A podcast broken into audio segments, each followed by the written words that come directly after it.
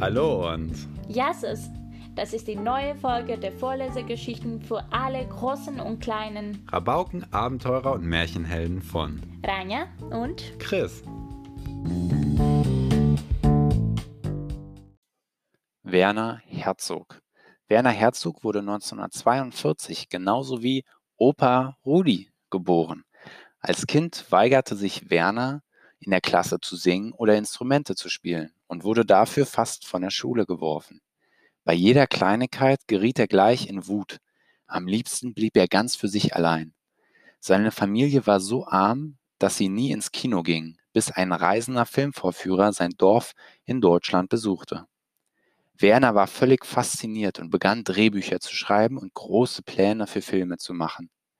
Er geriet immer leicht in Wut, und selbst als er älter wurde, hatte er das Gefühl, dass die Filmgesellschaften ihn nicht ernst nahmen. Sie sahen ihn als Kind an, und das frustrierte ihn. Dann bekam er ein Stipendium, um in den USA Literatur und Theater zu studieren. 1965 kehrte Werner nach Deutschland zurück. Er stahl eine Kamera und drehte damit seinen ersten Kurzfilm.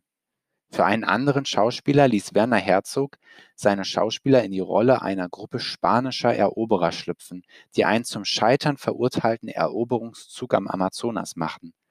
Dafür musste das Filmteam in Hütten leben, auf schlecht gebauten Flößen über den Fluss treiben und in brütender Hitze historische Kleidungsstücke tragen.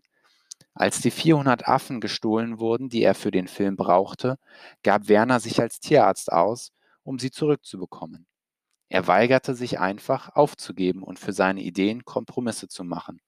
Und wenn einmal etwas schiefging, geriet er immer noch schnell in Wut, bis er lernte, sich selbst für seine Kunst unter Kontrolle zu halten. Für Werner ist das Geschichtenerzählen sehr wichtig. Ich versuche etwas zu finden, das tief in unserem Inneren nachhalt, sagt er.